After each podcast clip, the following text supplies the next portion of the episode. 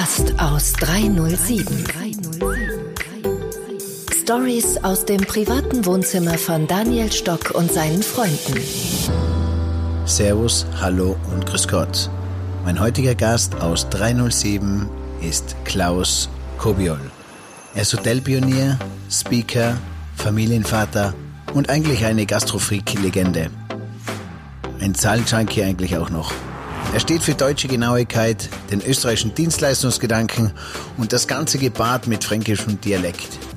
Bei diesem Podcast habe ich mich natürlich gefreut, dass er so viele wertvolle Dinge preisgegeben hat und deswegen habe ich sehr aufmerksam gelauscht. Quasi wie der Schüler beim Lehrer. Ich dachte schon, ich bin eine rastlose Seele, bis ich Klaus getroffen habe. Seine persönlichen Statements sind, ich bin völlig ungeeignet als Angestellter – Deshalb habe ich mich mit 22 Jahren selbstständig gemacht. Eigentlich habe ich nie im üblichen Sinn gearbeitet, eher nur gespielt. Chabot. Ich besuche Klaus bei ihm zu Hause in seinem Reich, dem bekannten Schindlerhof in Nürnberg. Seinen Hauptsitz hat er für seine Tochter geräumt und ich glaube, der Klaus hat sich das beste Zimmer geschnappt und daraus sein neues Büro gemacht. Mit Blick auf den Meditationsteich. Gell, Klaus? Auf geht's zu einem neuen Abenteuer. Es ist ja heute so, ist ja irgendwie ist ja heute der Schüler beim Propheten. Du bist oh. ja unser, ja, du bist schon in der, auf jeden Fall im deutschsprachigen Raum einer der bekanntesten und der wichtigsten Vorreiter in unserer Gastronomiebranche, sage ich jetzt mal. Und du weißt, wenn ich bis ins tiefe Südtirol und auch in Schweiz, Österreich, Deutschland hast du dir einen großen Namen gemacht. Und zwar nicht nur den Schindlerhof, sondern vor allem auch aus Klaus Kobiol. Du bist immer ein großes Vorbild. Ich habe mir jetzt letzte Woche gedacht, jetzt rufe ich mal den Klaus an, schauen, was der so treibt. Und dann haben wir eine halbe Stunde telefoniert und ja. da warst schon richtig im Saft wieder, also richtig, also brennst sozusagen. Ich bin erst 72, wenn du da nicht im Saft stehst, hast du was falsch gemacht. Ja, genau, genau. Und dann waren die, die Jahre davor, was hat man die Jahre davor gemacht? Na, das ist immer ein Traum. Ich fahre gerade in deine Tiefgarage rein und sehe wieder diese schönen Eimer für eine klare Sicht mit dem Mittel. Ich sehe auch, und das hast du uns damals auch gelernt, das ist immer dieser Schritt vor dem Kunden zu sein, schneller als der Kunde oder sich den Wunsch, den Wunsch des Gastes zu erfüllen, bevor er ihn der Gast wünscht. Das heißt, ich habe es unten wieder gesehen, ich komme aus der Garage und ich habe die Möglichkeit, einen Schirm zu nehmen, bevor ich nass werde. Und äh, das sind so Momente, die du in deinem quasi feinen, besonderen Bauernhof im Schindlerhof mit vielen Details, mit viel Liebe den Gästen zelebriert hast. Und das war für meine Mutter immer etwas ganz Besonderes, eine Wohltat. Denn es hat ja, man meinte immer, dass diese Gastfreundschaft und das Dienen aus Österreich kommt und diese Herzlichkeit. Und das stimmt auch, da kommt sehr viel her, aber du warst damals eigentlich der Vorreiter, der auch in Deutschland gesagt hat, das Dienen, das Service, die Liebe zum Detail ist das höchste Gut und das Wichtigste. Also Daniel, wenn ich mir so überlege, was meine Meriten sind, so das, was ich geleistet habe, dann fallen mir eigentlich nur zwei Sachen ein. Das erste, ich bin einer der wenigen Privathoteliers, der mit Null angefangen hat und mit Vollfinanzierung in der Zwischenzeit mit 18 Millionen ein Hoteldorf aus dem Boden gestampft hat und sehr, sehr schnell getilgt hat. Also wir tilgen auf zehn Jahre End. Wir zahlen sehr, sehr viel zurück. Wir sind relativ finanzstark für unsere Größe. Das ist das Erste. Und das Zweite ist, dass ich halt mein Wissen, ich bin heuer 50 Jahre selbstständig, also ist jetzt das 50. Jahr. Gratuliere. Ähm, weitergegeben habe und immer noch weitergebe in Vorträgen, in Keynotes, in Seminaren. Und das, was du ansprichst, diese Liebe zum Detail, das ist der Verdienst meiner Frau. Also ich hätte alles das ohne meine Frau sowieso nicht geschafft. Zu zweit geht es viel, viel leichter als allein. Und sie hat eben als Frau, das hat sicherlich auch was damit zu tun, ein unheimliches Gespür für Details, ein Gespür für Energien. Und diese Kombination, ich sage mal, mein Mut und mein Draufgängertum am Anfang, gepaart mit dieser weiblichen Energie, die eben sehr, sehr auf Details achtet, das hat unseren Erfolg letztendlich ausgemacht. Und man muss fairerweise eins dazu sagen, wenn uns junge Leute zuhören, mit den heutigen Finanzierungsmöglichkeiten nach Basel II und Basel III und Kreditvergabegesetz, wäre es gar nicht mehr möglich, ohne eine Mark letztendlich Riesenimmobilien voll fremd zu finanzieren. Das war alles noch vor Basel II, wo eben der Händedruck mit einem Vorstand einer Bank noch ein Vertrag war. Das geht heute auch nicht mehr so leicht. Aber würdest du sagen, dass es du als Unternehmer früher in dieser Art und Weise leichter hattest, wie wenn du jetzt nochmal neu starten würdest? Zumindest bei diesem enormen Kapitalbedarf, den wir in der, in der Hotellerie einfach heute haben. Wenn du nach Österreich schaust, also was eure Wellness-Geschichten da kosten, da tropfen einem die Augen. Das war alles noch möglich äh, zu einer Zeit, wo eben ein Banker noch entscheiden konnte. Damals haben sie nur nach dem Misstrauensprinzip der vier Augen entschieden, heute nach dem Misstrauensprinzip der sechs Augen. Da müssen drei Vorstände unterschreiben, bevor die Kohle fließt. Ich, ich sage auch immer, der teuerste Wellnessbereich, den hat man im Betrieb selber, in jeder Hinsicht. Das ist ja. der teuerste, wertvollsten und den schönsten hat man vor der Haustür sozusagen. Ja. Das kommt jetzt auch ein bisschen wieder zurück, bringt die Zeit wieder mit sich, ein bisschen ja. back to the roots. Ja. Und man merkt es wieder, wie die Menschen wieder den Garten öffnen und wie Alice im Wunderland quasi die Natur wieder richtig aufsaugen in jeder Hinsicht. Und da war natürlich ein Highlight auch dieses E-Bike-Thema, das die Gäste natürlich richtig anspornt. Ja. Ich meine, da unterscheiden sich unsere beiden Familienbetriebe natürlich kolossal. Ihr seid ein Ferienbetrieb in erster Linie hochspezialisiert auf Wellness, auf Natur und wir sind ein reines Business-Hotel. Also wir machen keinen Leisure-Tourismus, sondern nur Business-Tourismus. Tagungen, Seminare, Geschäftsreisende, aber eben ein sehr, sehr starkes F&B-Geschäft. Also wir machen 60, 65 Prozent unseres Umsatzes mit Speisen und Getränken. Unser Restaurant ist das Wohnzimmer der Nürnberger. Letztes Jahr 115 Hochzeiten, also nie unter 100. Und natürlich jede Menge Familienfeiern, Kommunionen, Konfirmationen und, und, und, und, und. Aber die Zielgruppen passen zueinander, weil es sind auch die Geschäftsleute, die ihre Kinder bei uns verheiraten und nicht irgendwelche äh, Leute, die also von der Kaufkraft nicht zu uns passen würden. Also im wahrsten Sinne des Wortes Wohnzimmer. Ja. Klaus, was beschäftigt dich momentan so am Tag? Was ist so deine Beschäftigung ähm, in der Früh, wenn du aufstehst oder am Abend, wenn du ins Bett gehst? Naja, seit einem halben Jahr komme ich mir vor wie der Kapitän auf der Brücke eines Schiffes, der durch sehr, sehr schweren Sturm pflügt. Und es ist ein Hurricane nach dem anderen am Horizont und alle warten, ob noch eine Monsterwelle kommt oder nicht. Das heißt, wir sind momentan im Krisenmanagement. Und das geht ja schon seit Februar, kann ich sagen. Vor dem Lockdown wurden ja schon die Messen storniert. Die größte Spielwarenmesse der Welt in Nürnberg im Februar wurde storniert. Dann jede Menge kleinere Messen. Dann kamen die Absagen vor dem Lockdown schon mit Tagungen und Seminaren. Und dann kam 73 Tage Komplettschließung. Und die schwierige Zeit begann für uns eigentlich nach der Komplettschließung. Ich bin ja ein vorsichtiger Stratege. Wir waren versichert mit einer Betriebsschließungsversicherung, die jedes Jahr auf den Prüfstand kam. Da stand Corona explizit in der Police und wir haben 600.000 äh, Euro da kassieren können und sind quasi nach dem Lockdown mit der gleichen Liquidität rausgekommen, wie wir rein sind. Also da haben wir nichts verloren, außer eineinhalb Millionen Umsatz. Dank deiner cleveren Versicherung auch? Ja, aber das gehört eigentlich zum unternehmerischen Handwerk, dass man eine SWOT-Analyse macht, also Stärken-Schwächen-Profil, Chancen-Gefahren-Profil einmal im Jahr, wenn der Jahreszielplan erarbeitet wird.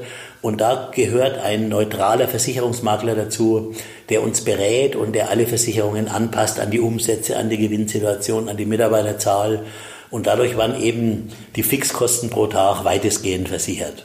Aber die wirklich schwierige Zeit begann eigentlich, als wir wieder aufmachen konnten, weil die Leute sehr vorsichtig sind.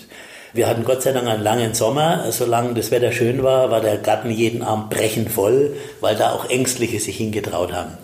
Aber jetzt seit ein, zwei Wochen, wo der Herbst wirklich mit kalten Temperaturen da ist, spüren wir natürlich schon eine gewisse Zurückhaltung. Gott sei Dank haben wir so viele verschiedene Restauranträume.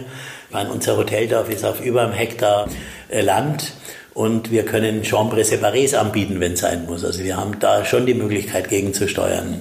Aber viele Stammkunden, gerade große Firmen, haben immer noch ein Reiseverbot, ein Seminarverbot das heißt, die dürfen nicht einfach so in eine Tagung außer Haus gehen.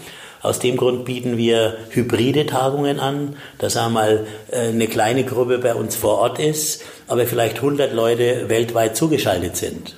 Wir bieten hybride Bankette an. Das hat vor uns noch überhaupt niemand gemacht. Dass bei einer Hochzeit eben die Oma im Pflegeheim oder die älteren Verwandten, die Angst haben, zugeschaltet werden von außen und sehen, wie die Enkelin tanzt und können auch in den Dialog treten mit der Geburtstagsgesellschaft oder was es immer gerade ist. Also Krisen eignen sich immer besonders gut dazu, Innovationen zu entwickeln. Wäre dir, sonst kommt man nicht auf diese Gedanken. Ja, man ich, denkt nicht in diese Richtung. Ja, ich bin immer am kreativsten und meine Frau genauso, wenn wir mit dem Rücken zur Wand stehen. Also wir bauen gerade äh, Bayerns größte Bogenschießhalle für intuitives Bogenschießen wo du deine Jahresziele zum Beispiel, wenn du dein Jahresziel mit deinen Führungsleuten gemacht hast, mental verankern kannst, nachts mit beleuchteten Pfeilen. Also wie geil ist das?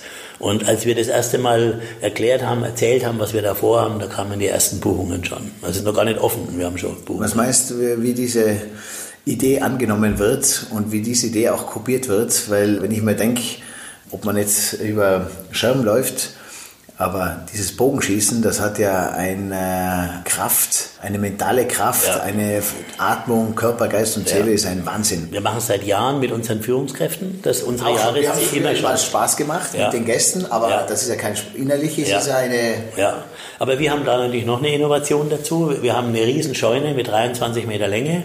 In die eine Richtung kannst du schießen, klassisch wie in Japan, Kyoto auf Strohscheiben, und in die andere Richtung haben wir ein Bogenkino lichtstarker Beamer, riesenschwarze Leinwand und du kannst auf bewegte Ziele schießen, auf Tiere beispielsweise oder auf Fabelwesen und du siehst sofort im Computer deine Scores. Geil. Und das ist natürlich für Leute, die noch nie was damit zu tun haben, noch spannender als dieses reine, nackte Mental Targeting auf Neudeutsch. Ja, ist schon wieder ein absoluter Highlight. Ja, das ist uns in der Krise natürlich dann gekommen, weil du hast in Krisen nur zwei Hebel zur Verfügung als Unternehmer. Kosten senken Attraktivität steigern. Und idealerweise macht man beides. Also wir müssen weiterhin auf der Kostenbremse stehen, aber gleichzeitig Geld ausgeben, um die Attraktivität weiter zu steigern. Und dieses antizyklische Handeln, das trauen sich halt leider in Krisen viele Unternehmer nicht. Die stehen dann da wie Kaninchen vor der Schlange und sagen, das bisschen Geld, was ich noch habe, muss ich zusammenhalten. Und wir sagen, jetzt raus erst recht. Wie geht's denen, die finanziell vor der Krise schon quasi schwach auf der Brust waren, die quasi über Jahre hinweg diese Probleme und die Schulden so vor sich hingeschoben haben. Und jetzt die Krise hat sie jetzt natürlich mal komplett gekattet sozusagen. Da kommen jetzt sehr viele auf uns zu. Ja, wahrscheinlich jetzt äh, war ein bisschen Aufschubzeit, jetzt war noch ein bisschen Galgenfrist noch und ja.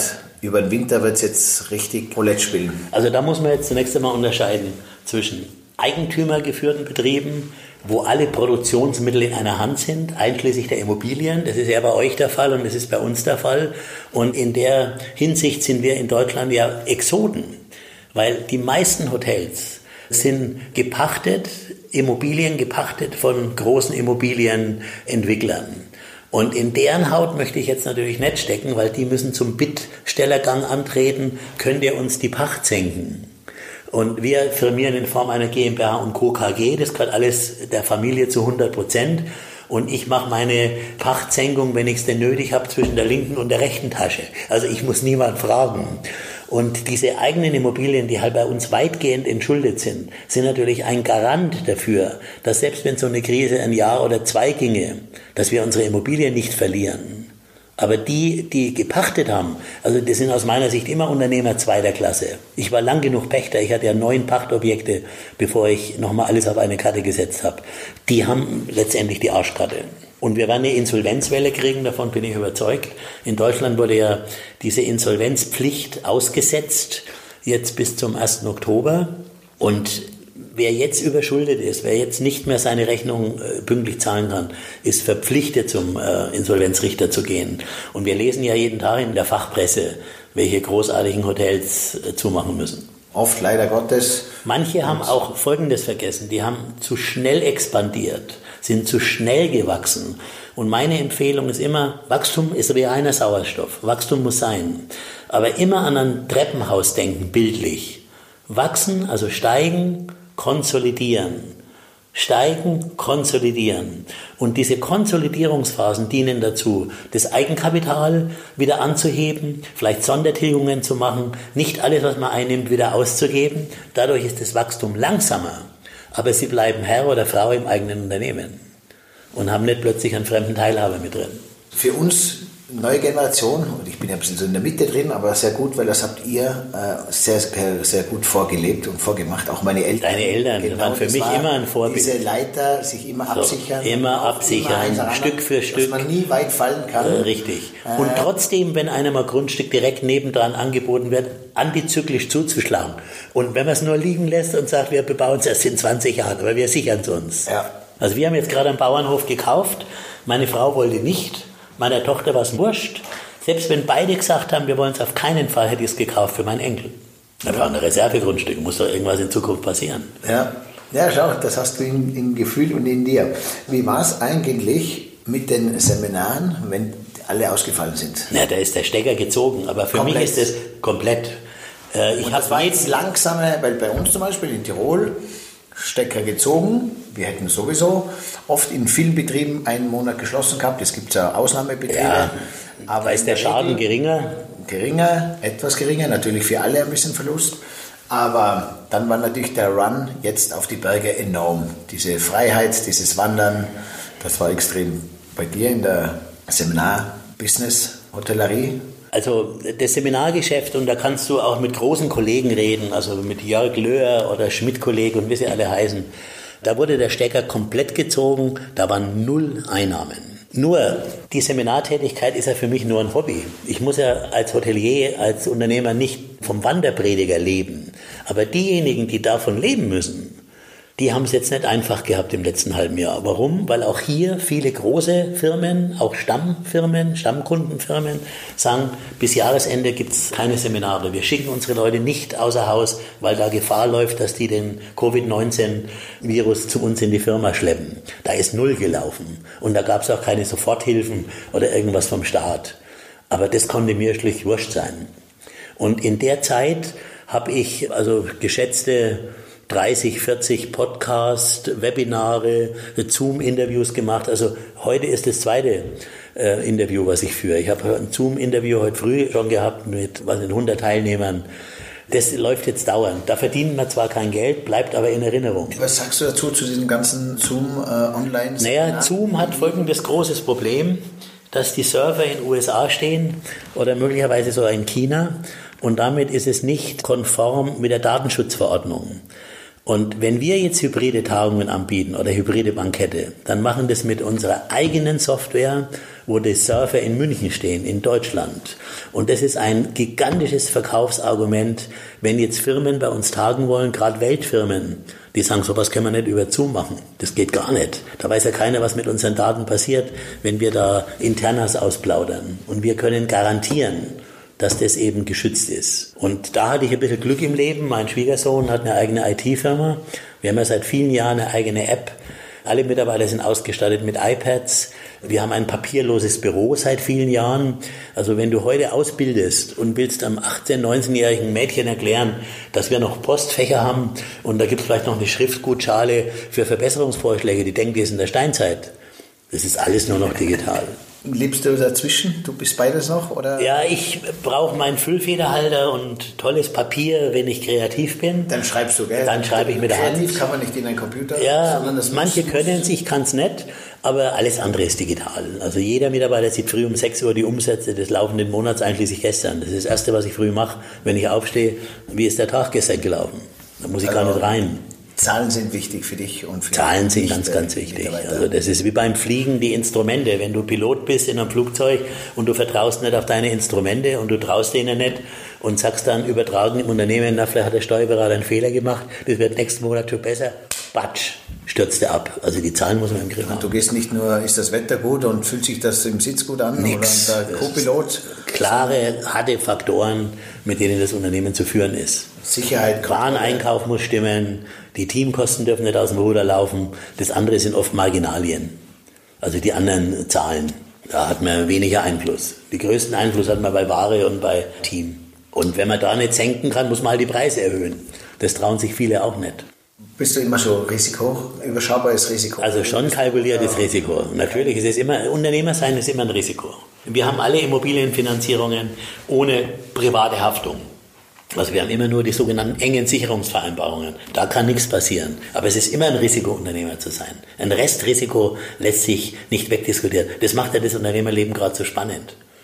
dass diese Challenge, dieses Damoklesschwert immer da ist. Wie komme ich jetzt da durch diese Krise durch? Und war die Investition nicht doch ein bisschen teurer als geplant? Und wie schaffen wir das? Das macht das Leben ja spannend. Wie hast du das Risiko? Wie gehst du damit um? Weil viel war ja in deinem Kopf und in deinem Blut und jetzt übergibst du das so peu à peu oder im großen Sinn eigentlich schon deiner Tochter und in weiterer Folge wieder dem Enkel.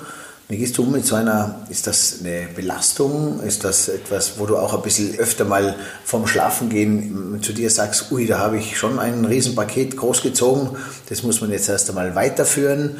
Wie geht die Tochter damit um? Wie denkst du dann, wenn du deinen kleinen Enkel siehst? Als meine Tochter, die ist ja nach der Hotelfachschule in Lausanne, das war der erste Jahrgang mit Bachelorabschluss ins elterliche Unternehmen gekommen. Dann gab es irgendwann einmal ein großes Interview in einer Fachzeitschrift und der Titel von diesem Interview war ich werde nicht der Museumsverwalter von meinem Alten. Da habe ich natürlich erst, erst geschluckt, aber ich habe dann sehr schnell kapiert, dass sie recht hat. Es geht überhaupt nicht, dass die nächste Generation so weitermacht wie die Eltern, weil das sind die Fußstapfen ausgetreten, sondern sie muss ihre eigene, ihren eigenen Stil finden. Die ganze Digitalisierung war die Idee von der Niki. Die App war die Idee von der Niki. Die hybriden Bankette waren die Ideen von der Niki. Die Bogenschießhalle war ihre Ideen. Also das heißt, die geht ihren eigenen Weg, wo meine Frau und ich sich schon ab und zu mal auf die Zunge beißen müssen, weil aber wir es anders gemacht hätten. Aber wir sagen nichts. Also ich zumindest nicht. Es gibt gewisse Momente, du würdest immer noch anders machen. aber ich mische mich nicht ein. Ihr seid aber sehr homogen zusammen. Ihr ja, wir zusammen. haben noch nie gestritten. Also meine Weil Tochter ja alle, die, die Innovationen, die hat sie von dir und von deiner Frau auch mit übernommen. Sie ist eigentlich genauso. So wie deine Frau sich vielleicht öfter bei dir gedacht hat, ui, das hätte ich nicht gemacht, das sage ich dem Klaus nicht, so geht es dir jetzt mit deiner Tochter. Ja, meine Frau hat es mir immer gesagt. Und wir haben uns dann gestritten und die beste Idee hat sich durchgesetzt, das war nicht immer meine. Und da hat es meine Tochter natürlich schwieriger, weil sie keinen Sparring-Partner hat. Ihr Ehemann macht ja was ganz anderes IT. Dann müsste sie sich selber fragen, ob sie da ab und zu in einen Dialog kommt oder ihn fragt, wie sie was entscheiden soll. Nur ich lasse sie machen. Sparringpartner besser oder Alleinherrschaft? Also Sparringpartner ist immer besser. Ich habe größte Hochachtung vor Singles, die was Großes karrieremäßig erreichen. Du bist ja so einer. Ein ewiger Single. Leichter ist es, wenn du eine Tankstelle zu Hause hast. Denk an deine Eltern, da wird es genauso gewesen sein, wo du dich wieder aufladen kannst, wo du dich ausdiskutieren kannst, wo du dich auch mal ausweinen kannst, bevor du am nächsten Tag wieder rausgehst in den Kampf. Also ich hätte es alleine auf keinen Fall geschafft. Aber jetzt zurück zum Thema. Meine Tochter war mit ihrem zehnten Lebensjahr bereits am Schindlerhof beteiligt und ich habe ihr jedes Jahr ihre Steuererklärung unterschreiben lassen. Das hatte keine juristische Qualität, aber das hat dem Kind gezeigt, da gibt es was, wo du Verantwortung übernehmen musst. Mein Enkel ist seit seinem dritten Lebensjahr bereits an den Immobilien beteiligt. Und letzte Woche, als wir die 19er Bilanzen fertig gemacht haben, hat er seinen Anteil auch unterschrieben. Der ist jetzt? Der ist zehn. Der muss lernen, dass da ein Familienerbe da ist. Von mir aus wird er später Sänger, so wie du. Aber er muss wissen, das Erbe Schindlerhof gehört dazu. Und nicht nur Betten und warmes Essen und Mitarbeiter, die äh, Nein, quasi um einen herumlaufen. Das ist ein Familienunternehmen. Langfristige Ziele in unseren Familienunternehmen sind hundertjährig und nicht zehnjährig wie in den USA. Das ist der große Unterschied bei Familienunternehmen. Und wir haben es auch immer leichter, die besten Mitarbeiter zu finden, weil die spüren eine andere Energie in einem Familienbetrieb als in einem Konzern, wo die CEOs wie die Durchlauferhitzer alle drei Jahre ausgetauscht werden. Und jedes Mal versucht der Neue wieder eine völlig andere Unternehmenskultur zu etablieren. Das geht bei uns gar nicht. Bei uns gibt es Kontinuität. Wie hat deine Tochter in Verbindung mit deinem großen Namen gehabt? Ich ich sage deswegen, wir haben einige namhafte Beispiele auch in Österreich, wo der Hotelchef, der Vater, eine Riesenkoryphäe war und der Nachwuchs muss dann so quasi da hinein sich arbeiten. Hast du da oft gedacht, dass, dass das Also eigentlich überhaupt nicht, weil sie hat ihren, ihren völlig eigenen Stiefel gemacht. Also wir haben ja einen japanischen Hoteltrakt angebaut, einen Ryokan im Stil eines traditionellen japanischen Gasthauses. Das war ihr Entree in den Schindlerhof. Über die japanische. Richtig. Du hast drei Möglichkeiten, die Kinder im Unternehmen zu etablieren. Die dümmste Möglichkeit ist gleich ganz oben rein. Ich bin der Chef. Das ist eine Autorität à la Louis XIV von Gottes Gnaden. Da lachen die Mitarbeiter. Die zweite Möglichkeit, du musst ganz unten anfangen. Fang mal in der Spülküche an und dann kriegst du eine eigene Station im Service. Da lachen die jungen Leute, weil die sagen, Alter, hey, ich bin im Wohlstand aufgewachsen, ich mach dir da nicht den Deppen. Und die dritte Möglichkeit, für die haben wir uns entschieden, die Kinder über ein Projekt in das Unternehmen reinwachsen zu lassen, wo sie nicht vergleichbar sind mit anderen. Und das heißt, in dem Moment, wo dieser japanische Teil fertig war, haben selbst langjährige Mitarbeiter gesagt, Chapeau vor dem Mädchen, was die da hingebaut hat, das kann sich sehen lassen. Und damit war sie akzeptiert. Geile, geile Idee, Klaus. Und Hut ab, Chapeau, weil äh, genau mit dem dritten Weg schaffst du dem Kind Selbstvertrauen, so dann unternehmerisches Denken für ein eigenes Projekt.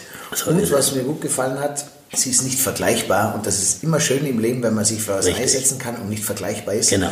Weil auch etwas, wo ich mir denke, warum vergleichen Menschen immer bei ja. jedem? Hotels und, mit Hotels, ja. Inhalt mit Inhalt ja. und Wein mit Wein. Die sagen nicht, der Wein ist gut für sich, sondern nein, der eine hat das mir besser geschmeckt. So. Und jetzt hast du was Wichtiges angesprochen, das ist dieses dynamische Feld, dieser Spagat zwischen Tradition und Innovation.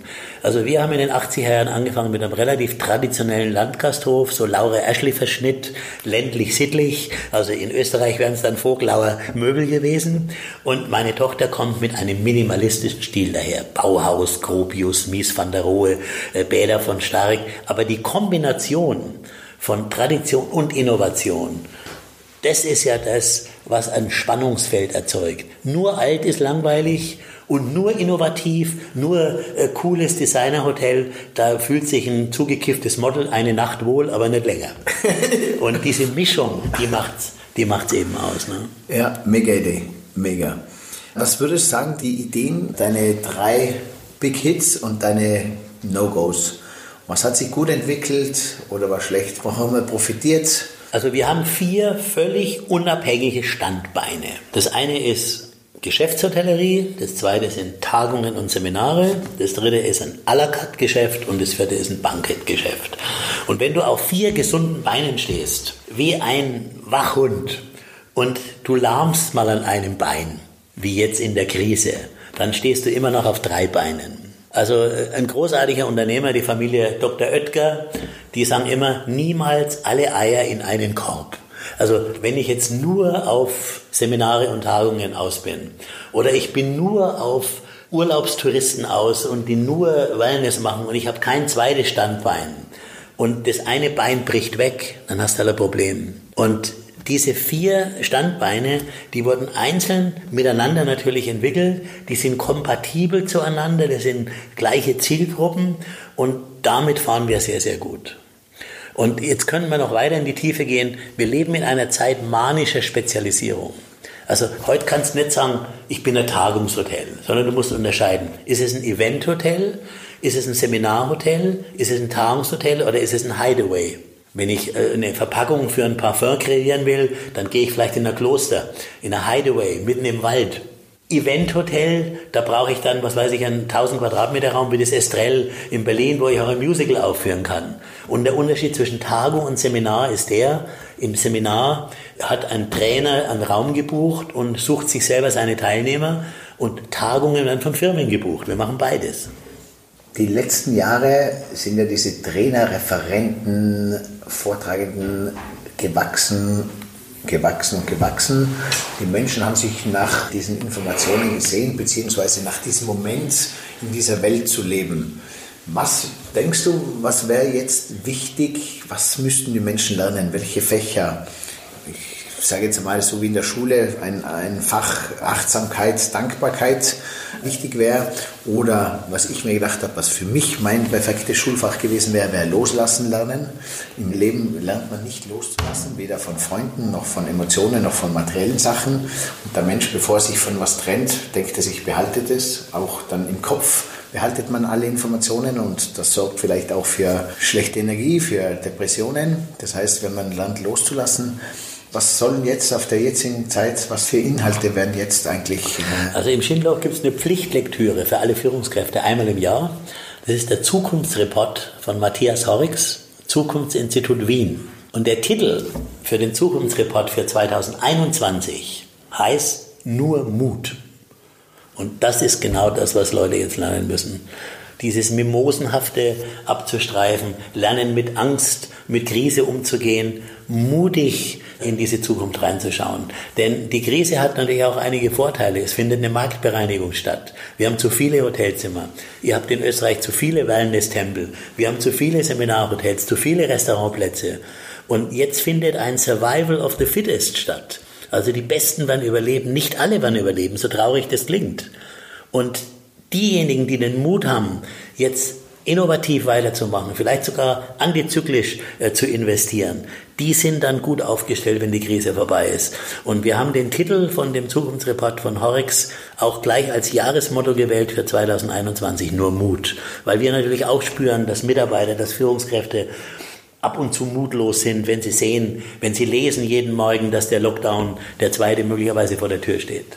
Das ist, glaube ich, für mich das große Thema im Moment. Auch super, weil äh, dieses nur Mut, das äh, gibst du den Mitarbeitern, deinem Umfeld, deinen Gästen nicht nur mit auf Bezug auf dich und auf den Schindlerhof, auf die Arbeit, sondern ich denke mir, die nehmen das mit nach Hause für ihre, für ihre Familien, Natürlich. für ihr Privatleben oder für auch für ihre Kinder weil auch die Kinder verlangen von der Mutter, die bei dir arbeitet, dass sie daheim auch dieses positiven Natürlich. Mut versprüht. Und du siehst ja sehr, sehr einfach im Straßenverkehr, wie wenig Mut momentan zu sehen ist. Ich sehe Leute im Auto mit Maske sitzen, obwohl sie allein drin hocken. Ich sehe Leute mit Maske auf dem Fahrrad fahren, auf einem leeren Fahrradweg. Also da muss der dann schon langsam fragen, wovor haben die Angst, dass ihnen der Himmel auf den Kopf fällt? Dann nützt die Maske auch nichts. Also es gibt ja viel Wahrheit, viel Unsinn, viel Blödsinn. Es gibt viele Geschichten, man hört so viele Meinungen. Ja. Man weiß nicht, was ist richtig, auch wie die Politiker handeln. Man wird es vielleicht in ein paar Jahren sehen. Ja. ob es äh, überzogen war, dieser Lockdown, war. oder ob es verhältnismäßig war. Es gibt ja auch Hoteliers, zum Beispiel den Eugen Block in Hamburg, der klagt gegen den Staat wegen diesem Lockdown. Der hat ja viele, viele Blockhäuser, also diese berühmten Steakhäuser. Der musste von heute auf morgen zumachen. Ich möchte nicht wissen, der hat zwei, mindestens zweistellige Millionenbeträge verloren. Und der klagt, der kann sich's leisten. Ist klar, weil der Staat, die Politiker, die die Entscheidungen treffen, die werden von jedem einzelnen Bürger bezahlt. Und wenn der diesen, so wie jetzt, äh, dieses Unternehmen Staat an die Wand fährt, dann wird halt abgesetzt mit einer schönen Abfindung und ist halt weg. So ist es. Und, und wir bleiben auf der Strecke. Der Unternehmer selber, der ja. haftet mit Leib, Blut, ja. Seele. Kannst du selber, bist du ein Typ, der ähm, abschaltet, der entspannt auch am Abend? Kannst du ja. in der Wellness, kannst du abschalten? Kannst du an nichts denken? Kannst du deine Arbeit... Ja. Also oder, wir haben, oder bist du immer, immer irgendwo in einem Moment der Verbesserung? Nein, nein. Wir haben vor, weiß nicht, vor 45 Jahren ein Agreement getroffen, meine Frau und ich, dass wir zu Hause nicht über das Geschäft reden. Es geht nicht. Es geht nicht. Aber wenn wir streiten, dann nur aus dem Grund, weil ich zu Hause abschalten will und sie kommt mit irgendeiner Geschichte aus dem Laden. Ich weiß, dass ich das loswerden muss. Das sind meine Eltern genauso. Ich aber ich, ich raste dann oft aus, dass ich sage, ja, ich brauche jetzt meine Ruhe, ich will jetzt frühstücken, ich will jetzt Abendessen. Jetzt kommen nicht schon wieder mit einem Problem, das können wir dann machen, wenn wir im Büro sind. Da lässt sie aber dann keine Ruhe, sondern da Sie lässt keine Ruhe, aber äh, weil sie kann nicht so leicht loslassen wie ich, weil sie auch mehr an der Backe hat als ich. Ich war ja nie so im operativen Geschäft involviert als meine Frau, was Zahlen und Details, was wir besprochen haben etc. anbelangt. Ich war immer mehr in der Vogelperspektive und sie war mehr in der Froschperspektive. Hat sich ja auch wunderbar ergänzt. Ich kann abschalten in der Natur. Ich habe immer einen Hund. Ich kann ohne Hund nicht leben. Als ich jünger war, hatte ich immer ein Pferd. Und äh, da reicht mir eine Stunde im Wald äh, und ich bin in einer anderen Welt. Kann das deine Frau auch oder ist die Sie kann das auch. Mehr befangen? Sie, nee, sie kann das auch.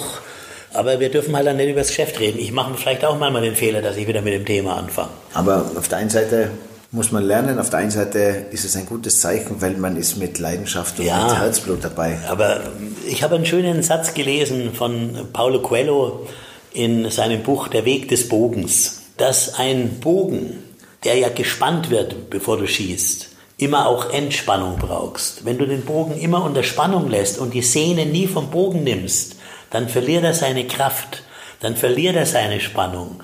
Und das kannst du auf unser Unternehmerleben übertragen.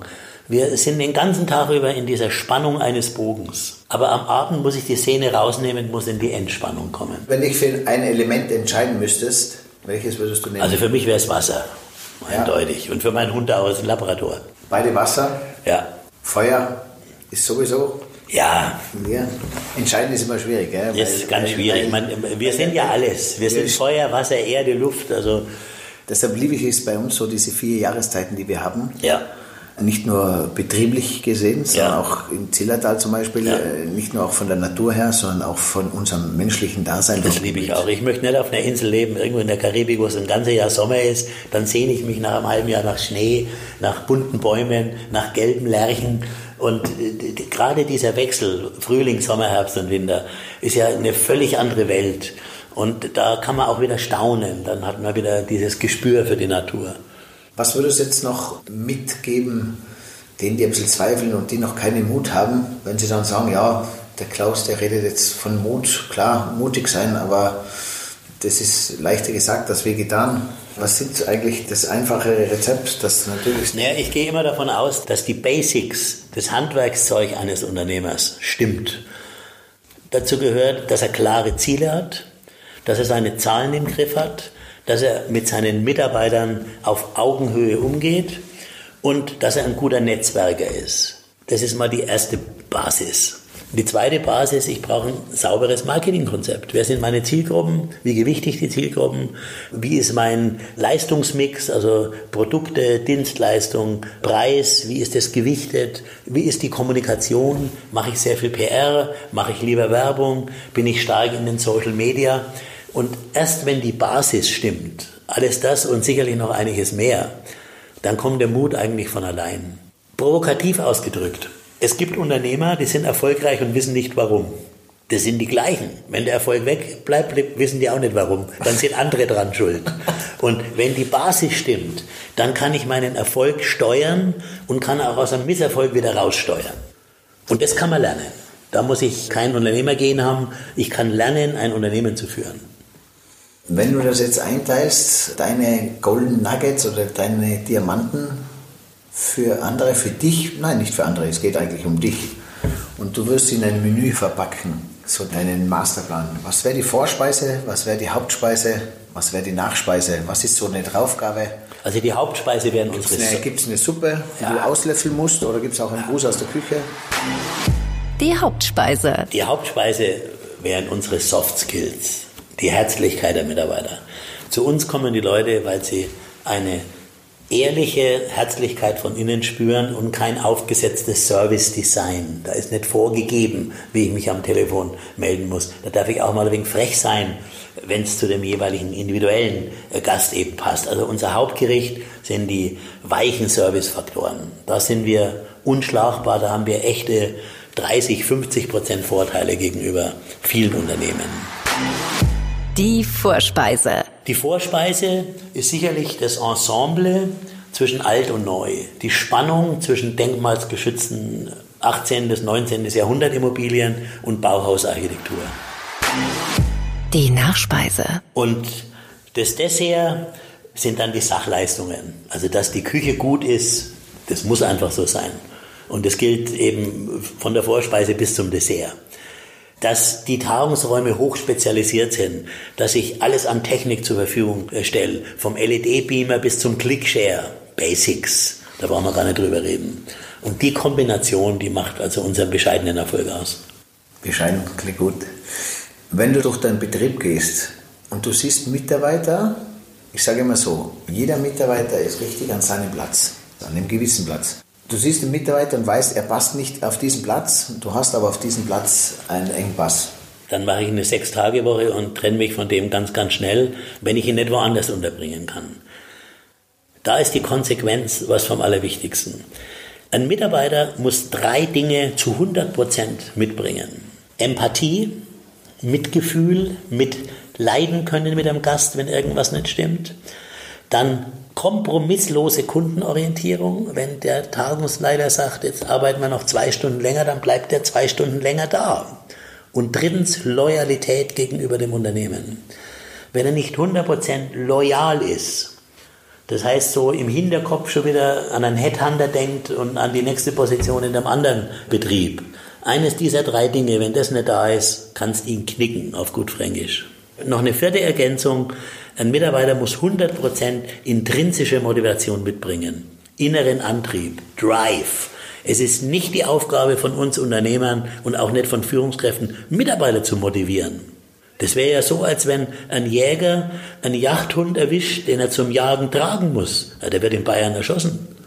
Ja, das heißt, diese vier Punkte, diese vier äh, Diamanten, das brauchte eigentlich nicht einmal auch der Unternehmer analysieren beim Mitarbeiter, sondern auch der Mitarbeiter kann sich selber diese Frage stellen. Er muss das mitbringen. Habe ich den Drive? Weil am Ende des Tages geht es ja nicht um den Geld und um das, dass ich einen 9-to-7-Job habe, 9-to-5, whatever, sondern es geht um das, glücklich zu sein. So ist und es. jeder, und gerade jetzt merke ich es, die wollen, jeder sucht nach dem Glück.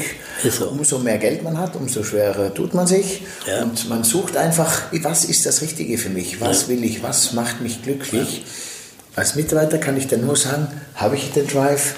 Liebe ich meine Kunden? Und dann kann ich sagen, ist das der richtige Job für mich So ist es. Und da gibt es eine Parallele zwischen Österreich und Deutschland. Österreich vielleicht noch ein bisschen schlimmer als Deutschland. Viele Österreicher mit 50, 55 träumen von der Pension. Das heißt, die Pension ist ihnen wichtiger als die Passion. Die verwechseln Leidenschaft mit Asthma. Und das kann nicht funktionieren. Geil, sehr gut. Und ich habe jetzt gerade vor kurzem mal gesprochen, mein größter Wunsch war es in der Corona-Zeit, dass sich die Menschheit wieder ein bisschen entspannt mit diesen ganzen Bewertungen. Überall wird man nur bewertet, quasi gut, nicht gut, jedes Hotel, man ist mit Leib und Seele dabei, kleine Fehler passieren und der Gast hängt sich oft auf an kleinen Fehlern, an kleinen Problemen, auch der Kunde überall ruft man auch im Autohaus, beim Friseur, überall wird geschimpft, wenn irgendwo zu viele Leute an der Kasse stehen, egal wo, es ist immer diese Negativbewertung. Da habe ich mir gedacht, hoffentlich lässt das ein bisschen nach und die Menschheit wird ein bisschen entspannter, ein Ein bisschen bisschen dankbarer vielleicht. dankbar und ein bisschen glücklicher Und das einfach. spüren wir jetzt. Also wir spüren im Restaurant, dass die Leute dankbar sind, dass sie wieder essen gehen dürfen. Wir spüren es übrigens an den Umsätzen. Wir hatten bei den Banketten normalerweise zwei Drittel Küche und ein Drittel Getränke. Nach dem Lockdown 50-50. Also auf gut Bayerisch, die saufen mehr denn je, weil sie endlich wieder feiern wollen, weil sie endlich wieder raus dürfen. Sie sind dankbarer. Sie sehen unsere Mitarbeiter mit Maske den ganzen Tag da rumlaufen. Ja, das ist eine Riesenleistung. Die müssen Maske haben und ich sitze ohne Und Maske ich sitze ohne Maske da. Also sie sind dankbarer als früher. Ich merke es ja auch selber, wenn ich in ein Restaurant gehe, auf Ja. der Terrasse, ich warte höflichst vorne Ja. und frage ganz freundlich, begrüße ich, gehe schon einmal in eine positive Vorleistung und sage, wäre es möglich, diesen Tisch für zwei zu haben? Weil momentan sagt ja auch wieder der Gastgeber, sagt nein oder ja oder Ja, ja, weil, er, weil er gar niemand hinsetzen darf. Genau, weil und er das Abstand beginnt, anhalten muss. beginnt der Respekt schon wieder Das ist schöner. richtig, das ist richtig. Jetzt muss man natürlich böserweise noch eins sagen. Du kannst gleich sagen, als zweite Generation, so wie meine Tochter auch, eigentlich hat die Krise auch ihre Vorteile, wir sind jetzt entspannter. Also wenn ich mit meiner Tochter so eine Diskussion habe, würde ich ihr jetzt sagen, mit vollen Hosen ist gut stinken. Also es ist immer leichter, wenn bereits eine Substanz vorhanden ist, die deine Eltern geschaffen hat oder meine Frau und ich, dann die Sache etwas lockerer zu sehen als die Gründergeneration. Und da bin ich überzeugt, dass deine Eltern auch ähnlich denken wie ich, weil die haben das auch alles mit ihren Händen aus dem Nichts äh, geschaffen in kürzester Zeit. Ja. Und da ist halt noch vielleicht ein Zacken mehr Herzblut dran als in der zweiten oder in der dritten Generation. Also unser letzter Kaiser hat immer gesagt, die erste Generation baut auf, die zweite verwaltet, die dritte studiert Kunstgeschichte, wenn sie es denn nur täten. Das stimmt. Es hatte mal geheißen, auch die dritte vernichtet, oder? Auch Hat's das gibt's, gegeben? ja. Aber- da habe ich mir gedacht, die dritte Generation sind wir momentan alle, oder? Kann man sagen Ja. ein bisschen? Wir leben alle, in der, alle, nicht jetzt vom Alter her, weil wir leben alle in der dritten Zyklus, weil unsere Großeltern hatten noch gar nichts. Ist richtig. Aber Unsere man muss, Eltern, ihr ja. habt alles aufgebaut und Ja. da habe ich mir gedacht, wenn die alles geschafft haben, aber aus nichts aufzubauen, werden wir es doch jetzt auch schaffen, mit Richtig. vollen Hosen. Aber jetzt muss man der Generation mit den vollen Hosen noch zur Ehrenrettung Folgendes sagen. Die Gründergeneration, wie deine Eltern oder wie wir, sind nicht unbedingt die allergrößten Unternehmer. Die ganz großen Unternehmer sind die Erben mit dem Biss eines Gründers, die schon was im Background haben und daraus noch was viel, viel Größeres machen. Cleverer was draus machen. Und die sind selten. Die sind seltener als die Gründer. die clever Die was gibt's machen aber, und die das dann noch mit einem guten Work-Life-Balance machen, indem dass Ja. sie sagen, weil ihr, ihr konntet nur, ihr habt nur sieben Tage in der Woche, 24 Stunden am Tag zur Verfügung gehabt und die habt sie ja aufs Maximum Ja, ausgenutzt. jetzt hast du mir noch ein Stichwort gegeben, Work-Life-Balance. Dieses Wort ist bei uns verboten. Ich sage dir warum.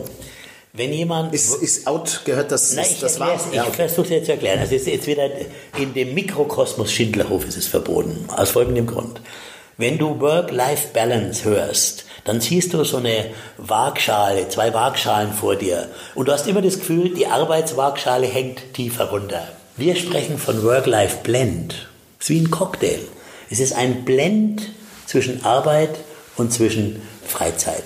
Also wenn meine Frühstückschefin ein Problem hat mit ihrem Hund, weil der momentan krank ist, dann nimmt sie ihn halt mit zur Arbeit und dann kriegt sie eben von unser Zimmer neben ihrem Arbeitsplatz, wo sie ihn tagsüber zwischendurch pflegen kann. Wenn meine Buchhalterin ein krankes Kinderheim hat, dann arbeitet sie halt heute von zu Hause aus. Also das heißt Blend. Mir fällt ein Satz ein von Martin Luther, der sagte vor 500 Jahren, es gibt nicht Arbeitszeit und Freizeit, es gibt Lebenszeit. Und beides zusammenzubringen, das ist Work-Life-Blend. Und es steht schon in der Bibel, am Anfang war das Wort. Worte sind vielleicht die schärfsten Waffen, das weißt du von deiner Musik auch. Wenn du von Blend redest, dann kommunizierst du, dass beides zusammengehört. Redest du von Balance, hast immer Angst, dass du zu viel arbeitest. Geil. Darf ich das übernehmen? Ja, selbstverständlich. Den übernehme ich. Work-Life-Blend ist, ist. Klingt einfach das Blend. anders. Es fühlt sich auch besser Wie ein an. Cocktail. Ja, weil in der Balance, das ist immer so schwierig, wenn sie alle sagen, find doch den Mittelweg, find doch den Mittelweg, immer der Mitte. Und ich sage, okay, Mitte ist langweilig, Ist es langweilig. heiß und nicht kalt. Ich bin auch nicht die Mitte und deswegen- Ja, völlig klar. Aber dieser Blend, denk an einen Cocktail. In dem Cocktail, da ist von mir aus äh, 8 Deziliter Rum drin, da ist Maracuja-Saft drin, aber vielleicht auch ein Dash Angostura Bitter. Und die Kombination, die macht's halt aus. Und wenn du immer nur den Angostura auf der einen Seite siehst und auf der anderen Seite äh, den Rum, dann hast du immer Angst vor dem bitteren Zeug. Aber wenn du es sauber geblendet hast und alles kommt vor, wir reden so viel von Ganzheitlichkeit. Das Leben ist ganzheitlich. ist die Partnerschaft in deiner Ehe, in deiner Beziehung, ist das 50-50? Wie meinst du jetzt zwischen Arbeit und Zwischen, nein, zwischen dir und deiner Frau. Euer gemeinsames Leben ist das 50-50, wo du sagst, ihr zwei seid verheiratet, ihr seid beide in euren Beziehungen 50-50. Ja, auf alle Fälle. ja. Also 50-50. Meine Frau ist eine moderne, selbstständige Frau von Anfang an, die äh, ihren Stil reingebracht hat und ich habe meinen Stil reingebracht. Wir haben noch nie ein gemeinsames Büro gehabt. Das würde auch nicht gut gehen. Sondern Wir haben unsere Büros sogar in verschiedenen Gebäuden. Wie siehst du das zwischen Unternehmer und den Gästen? Zwischen hier und Gästen, ist das auch Ja. 50-50? Ist der Gast und du seid ihr auf Augenhöhe? Da unterscheiden wir uns jetzt, unsere beiden Familien, kolossal aus folgendem Grund. Ihr seid ein Urlaubshotel, da kommen Leute hin, um vielleicht auch die Stocks zu treffen. Wir haben in unserem Geschäftshotel definiert, dass wir keine Gastgeberrolle wahrnehmen. Weder meine Tochter, noch meine Frau, noch ich haben das noch nie gemacht, sondern Gastgeber im Restaurant ist der Restaurantleiter. Gastgeber im Bankett ist der Bankettleiter. Und die sind vor Ort und knüpfen die Beziehungen mit den Kunden. Das heißt im Klartext, ich kann mich heute Abend mit meiner Frau ins Restaurant setzen und kann ganz gemütlich essen und niemand stört mich, weil mich keiner kennt. Das haben wir subjektiv so für uns äh, so definiert. Das mag in einem Ferienhotel anders aussehen. Ja, aber beides interessant und vor allem können da wir in der Ferienhotellerie in Tirol, in Salzburg, in Österreich wieder lernen, wenn man heißt, selber ein bisschen loslassen Na ja, klar. und vor allem den Mitarbeiter auch Verantwortung übertragen. Ich finde es peinlich, wenn die Chefs in den Ferienhotels von Tisch zu Tisch laufen und fragen, ob das Essen schmeckt. Das kannst du einem Schimpansen mit einer halben Banane beibringen. Das ist keine unternehmerische Hauptaufgabe. Aber wenn ich mich als Gastgeber definiere, dann muss es wohl gemacht werden. Das ist aber eine persönliche Entscheidung. Ich denke mir oft, und da bin ich auch, letzte Woche habe ich mich mehr unterhalten, und zwar, wir sind alle zu Gast irgendwo. Manche sagen Kunde, ich bin ein Kunde, ich, ich liebe es gern zu sagen Gast, weil ich bin auch in einem Autohaus, beim Friseur, ich bin Ja, selbst Ärzte Gast. übernehmen das Wort Gast statt, Pan Genau. statt Pan Pan Bei einem- Patient. beim Zahnarzt zu Gast, weil ich Richtig. da liege ich sogar auf dieser Wellnessliege. Ja. Und oft merke ich es vielleicht an mir, aber auch vor allem auch an meinem Umfeld, dass ich mich vielleicht als Gast nicht immer korrekt benehme auch. Das heißt, denke ich mir, wir schulen immer die Mitarbeiter. Warum schulen wir auch nicht das Gastsein? Warum kriegt auch nicht ein Gast mal eine Schulung, wie man sich in einem Flugzeug verhält, wie man sich an der Kasse, wie man sich auch im Hotel, was ist eine, wirklich eine Beschwerde? Also schau, da sind wir wieder beim Marketingkonzept. Du definierst deine Zielgruppen. Herkunft, Bildung, geografischer Herkunft, psychografischer Hintergrund, wie ticken sie, welchen Lifestyle haben sie und nicht last not least, welche Kaufkraft haben sie. Und ich sage jetzt mal provokativ, wenn du mit dem A380 in der First Class nach New York fliegst, hast du in der Regel äh, keine in diesen zehn Leuten, die in der First Class sitzen, der sich daneben benimmt. Wenn du aber in einer Billig-Airline für 29 Euro nach Vilnius fliegst, um Mädels aufzureisen, dann sitzen die Prolls um dich rum. Und das kannst du natürlich übertragen, wenn du eine klare Zielgruppenansprache hast. Auch über den Preis kannst du sehr gut steuern, dass die richtigen Gäste zu dir kommen. Und wenn sich einer nicht zu benehmen weiß, dann muss man sich auch mal von einem Gast trennen. Ein Gast muss mehr mitbringen als Geld. Er muss zur Philosophie passen und wir sind auf Augenhöhe mit dem Gast. Wir sind keine devoten Diener.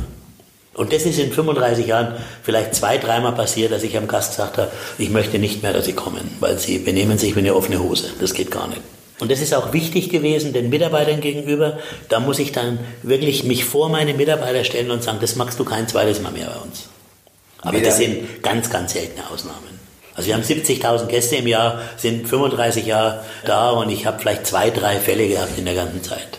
Weil andere kommen gar nicht zu uns. Wir machen ja keine Werbung. Wir haben keine Hinweisschilder. Uns zu finden ist der erste Intelligenztest. Ich arbeite nicht mit Passanten. Wer weiß, wie die aussehen. Drei Wörter gebe ich dir noch. Konsequenz, Ziele, Leidenschaft. Wir verwenden das Wort Konsequenz sehr häufig und sind uns nicht bewusst, was es eigentlich bedeutet. Kaffee con Latte, also con heißt mit. Und wenn im Fernsehen zehn neue Sequenzen von der Lindenstraße gedreht werden, dann drehen die zehn neue Folgen. Also Konsequenz heißt mit Folge.